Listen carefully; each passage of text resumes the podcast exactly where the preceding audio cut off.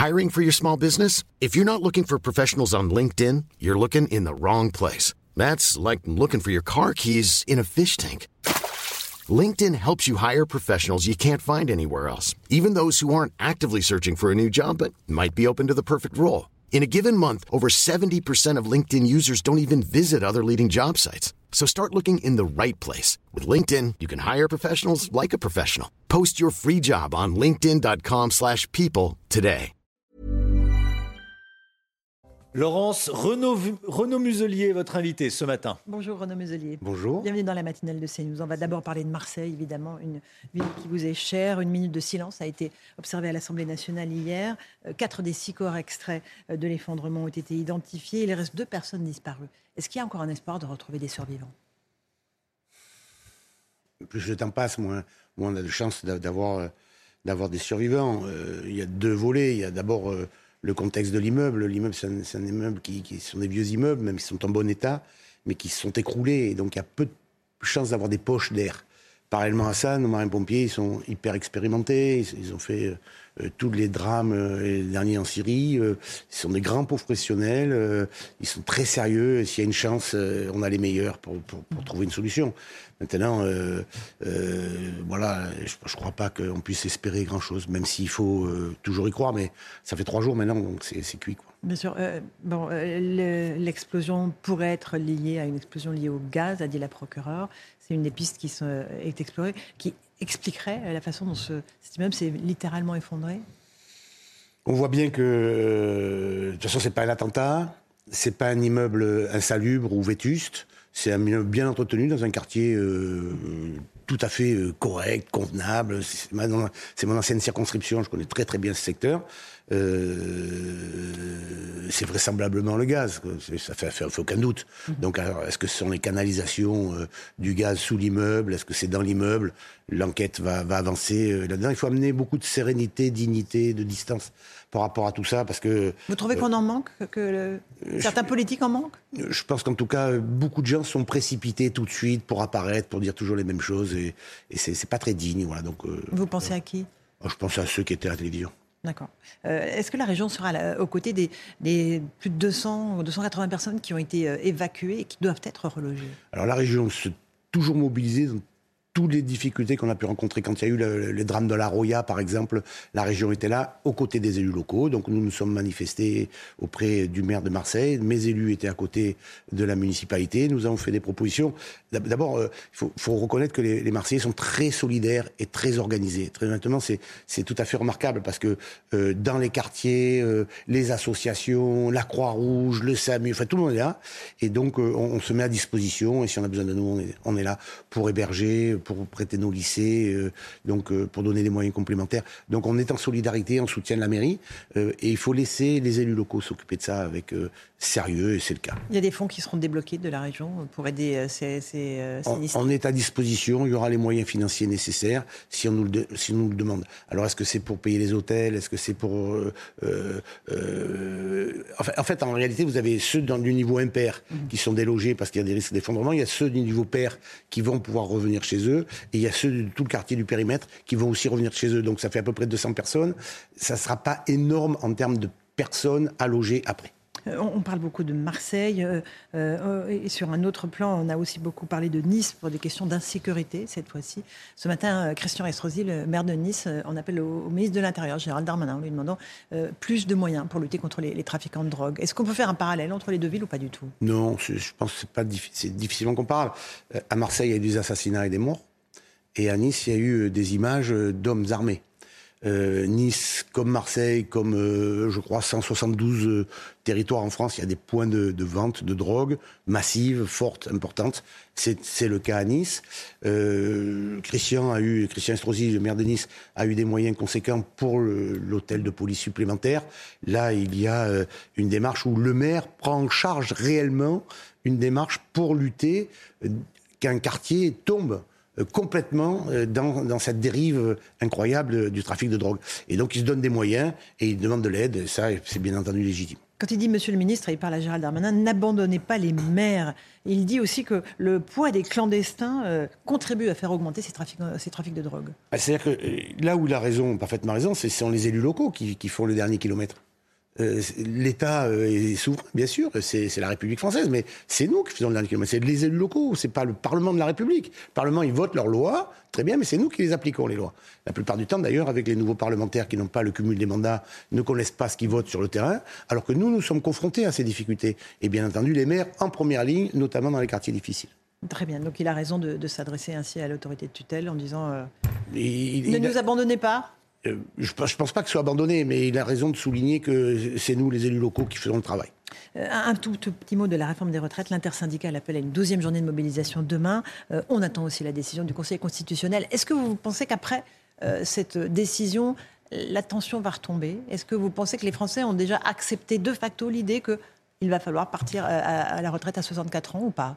Un, moi, je rends quand même globalement hommage à, tous les syndicats qui ont manifesté avec beaucoup de dignité euh, et de respect. Euh, il y a eu des casseurs, et les casseurs, il faut les combattre. Mais les syndicats, ils ont fait leur boulot.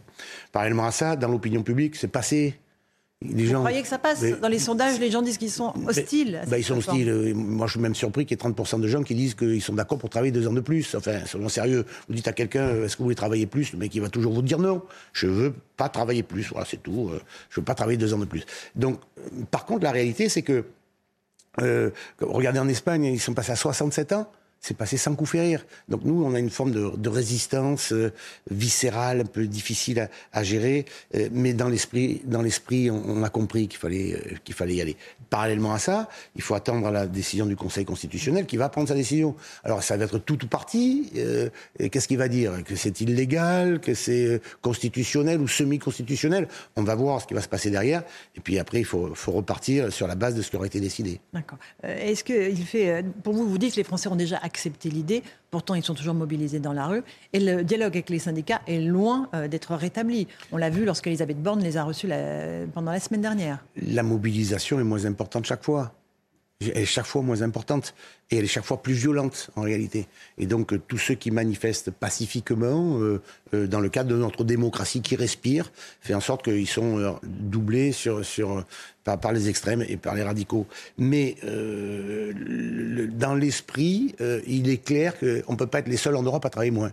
On ne peut pas avoir la totalité des moyens financiers de l'État dans le cadre du Covid, dans le cadre de la relance, dans le cadre de l'Europe qui fonctionne, dans une Europe qui fonctionne, avec un pays français qui fonctionne, en se plaignant toute la journée forme de schizophrénie chez les Français qui est assez. Et donc, il faut faire un peu de pédagogie. Et j'invite la totalité des, partis, que ce soit le gouvernement, que ce soit le président, bien sûr, que ce soit euh, le Parlement, qui, quand même, a dysfonctionné tout le long et qui a montré une image de la représentation euh, démocratique et populaire absolument invraisemblable et, et incohérente. La crise démocratique que dénonce Laurent Berger, elle existe pour vous, le patron de la CFDT on est en crise démocratique ou il y a un problème de gouvernance dans notre pays? Non, il y a un problème de, Parlement qui fait en sorte qu'à l'intérieur, vous avez euh, euh, le Parlement, euh, le gouvernement qui cherche des alliés pour, discuter, comme on fait au niveau européen d'ailleurs on trouve des alliances en fonction des, sujets.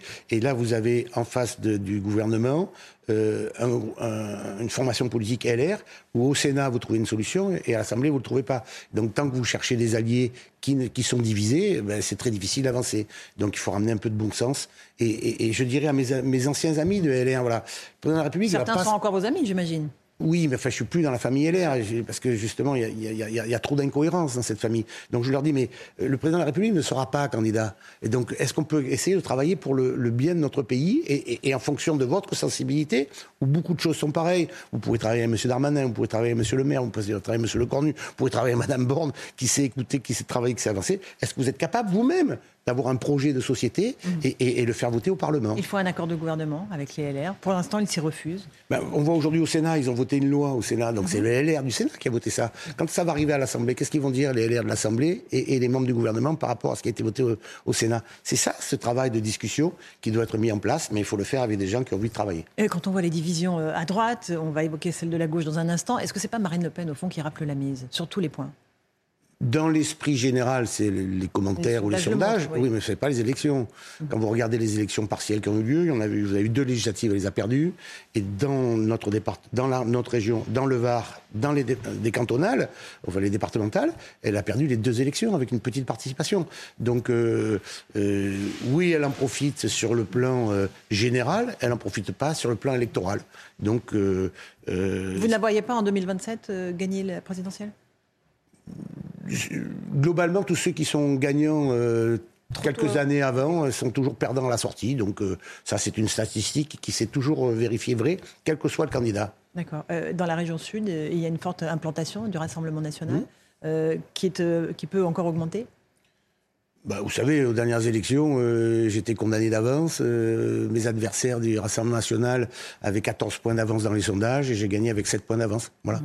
Donc euh, j'ai additionné, j'ai travaillé, j'ai élargi ma majorité, j'ai 14 composantes politiques dans ma majorité, j'ai eu tous les soutiens contre le Rassemblement national et, et, et, et ben ils sont pas là. Et quel serait le désastre aujourd'hui, eux qui ont soutenu Monsieur Poutine, qui étaient proches des Russes, qui sont anti-européens?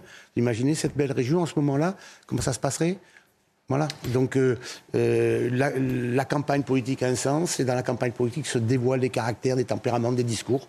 Et bien là, on a montré qu'on était capable d'additionner pendant qu'eux sont capables d'exclure et, de faire des mauvais choix. Emmanuel Macron, euh, on en parlait à propos de la crise de gouvernance euh, qu'on évoquait.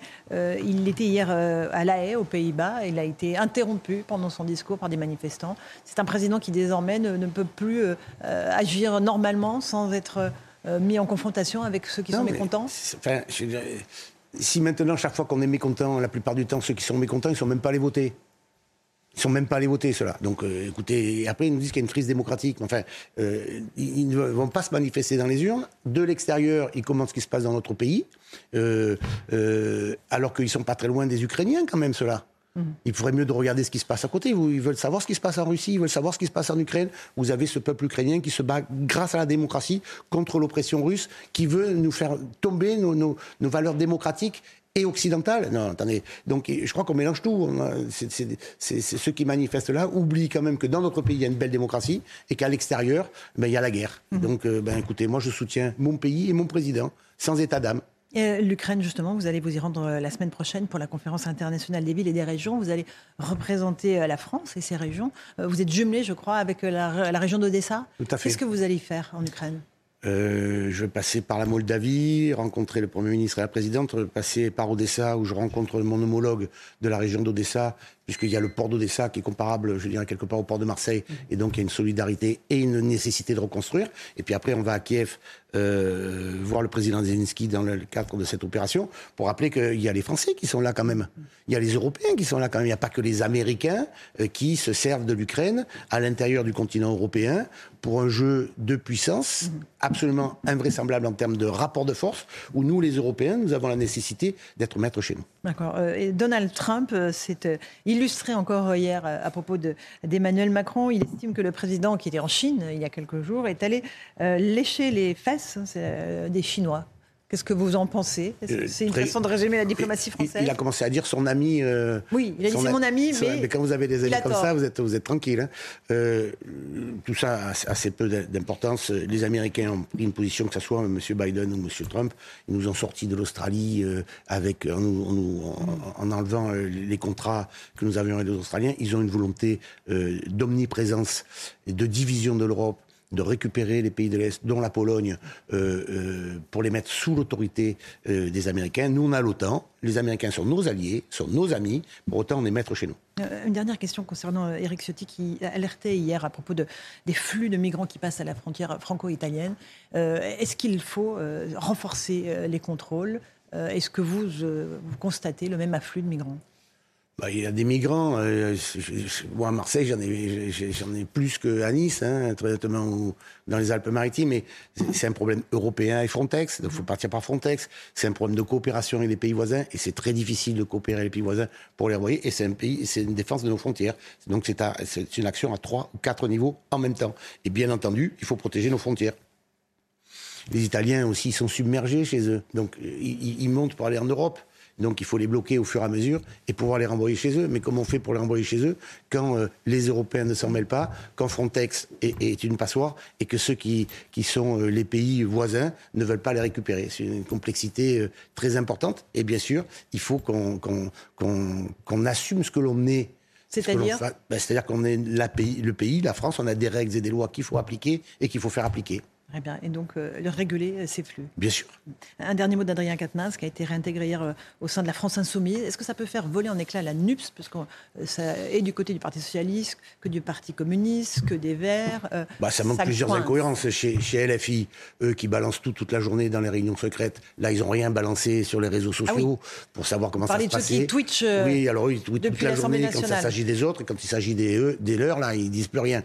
Ils récupèrent en leur sein quelqu'un qui a frappé une femme, qui a été condamné en tant que tel, et il refuse d'intégrer dans la NUPES, ça c'est LFI, mais euh, une socialiste qui a battu euh, une LFI. Tout ça n'a aucun sens. Il y en a qui sont pour l'Europe, d'autres qui sont contre l'Europe, il y en a qui sont pour l'anarchie, d'autres qui sont des partis de gouvernement. Ça ne peut pas tenir. Il n'y a pas de logique, il n'y a pas de cohérence. Mais c'est euh, le problème de ce Parlement où vous avez toutes sortes de gens qui ont été élus c'est leur premier mandat. Donc, euh, donc il faut un peu n'importe quoi. Ils balbutient, ils bafouillent, ils se comportent mal. Euh, ils, n'ont pas d'implantation locale et donc euh, ils n'ont qu'une implantation par les réseaux sociaux, qui est souvent relative, et, ça leur donne de l'écho. Ils sont contents, mais pour autant, c'est un drame pour la vie politique française et pour l'image du Parlement. Renaud Muselier était l'invité de la matinale. Merci beaucoup d'être venu ce matin sur CNews. À vous, Romain Desarmes, pour la suite.